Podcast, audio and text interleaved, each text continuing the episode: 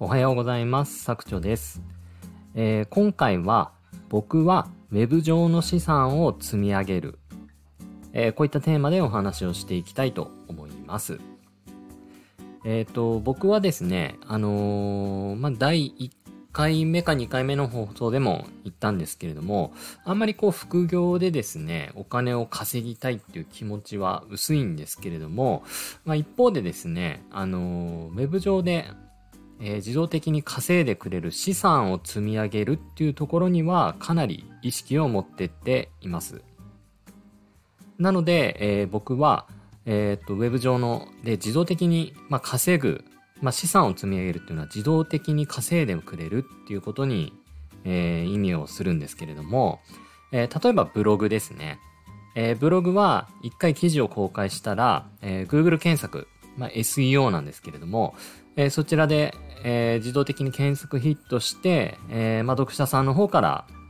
能動的に検索をして、えまあ、見てもらうような仕組みなので、まあ、一度公開すればですね、ずっとその Google 上の検索でヒットすれば、あ見てもらえるというものになります。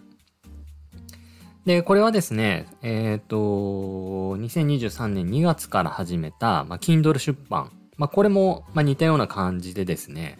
まあ、Amazon の中の検索 SEO。まあ、Amazon SEO と言うんですけれども、まあ、そこでですね、あの、読みたい本を検索して、まあ、ひ僕の本がヒットして、興味を持っていただければ、まあ、ダウンロードして収益が入るという仕組みになります。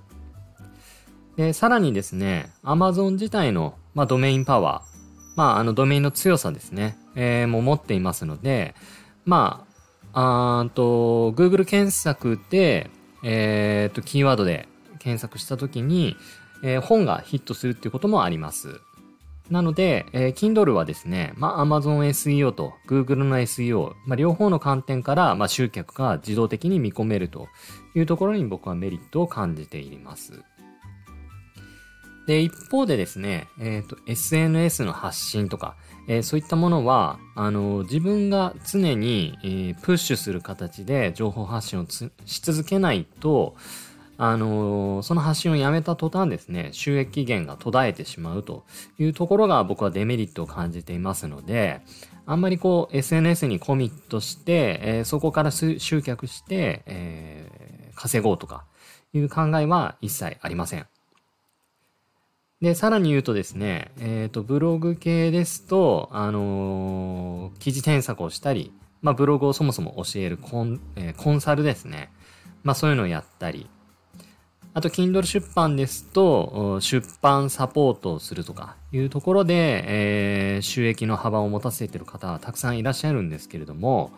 まあ僕はですね、あの、まあそういった副業やっていけば、あ今よりもっともっと大きく稼げるっていうことは分かっていつつ、まあそこには絶対手は出さないというふうに考えています。まあなぜなら僕はやっぱり本業ありきの副業として、えーその範疇で、えーうまく活動して稼ぎながら自分のスキルを磨いていきたいというところになりますので、まあ教えるっていうこと自体はですね、僕自体は本業でコンサルをやってますので、すごく得意だし、えー自信ある分野ではあるんですけれども、一方であの自分の時間をすごく奪われてしまって、えースキルを磨いたり、まあそういったところになかなか時間を割けないというところが、あの、すごくデメリットに感じておりますので、まあ僕があコンサルをしたりとか、あ出版サポートをしたりとか、あと一時期ちょっと考えてたのが、あブログ記事の添削業務ですね。まあこれをやってみようかなというふうに考えた時期もあるんですけれども、やっぱりですね、あのー自分の時間時間を奪われてしまうというところにデメリットを大きく感じてしまいましたので、まあそれもやっていかないというふうに、えー決めています。えーなので僕はブログとか Kindle、えーと、そういったもの、まあ、YouTube もいいかなとは思うんですけれども、なかなかちょっと動画作成っていうのは時間的なハードルも難しいので、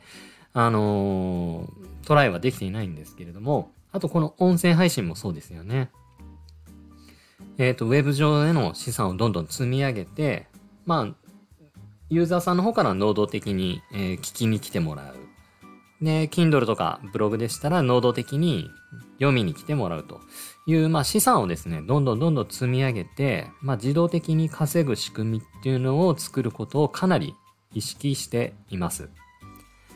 はい。ということで、えー、今回は、えー、僕の、えー、まあ、ウェブ上での資産の積み上げというテーマで話をさせていただきました。はい。で、今回の放送は以上となります。ここまで聞いてくださってありがとうございました。thank you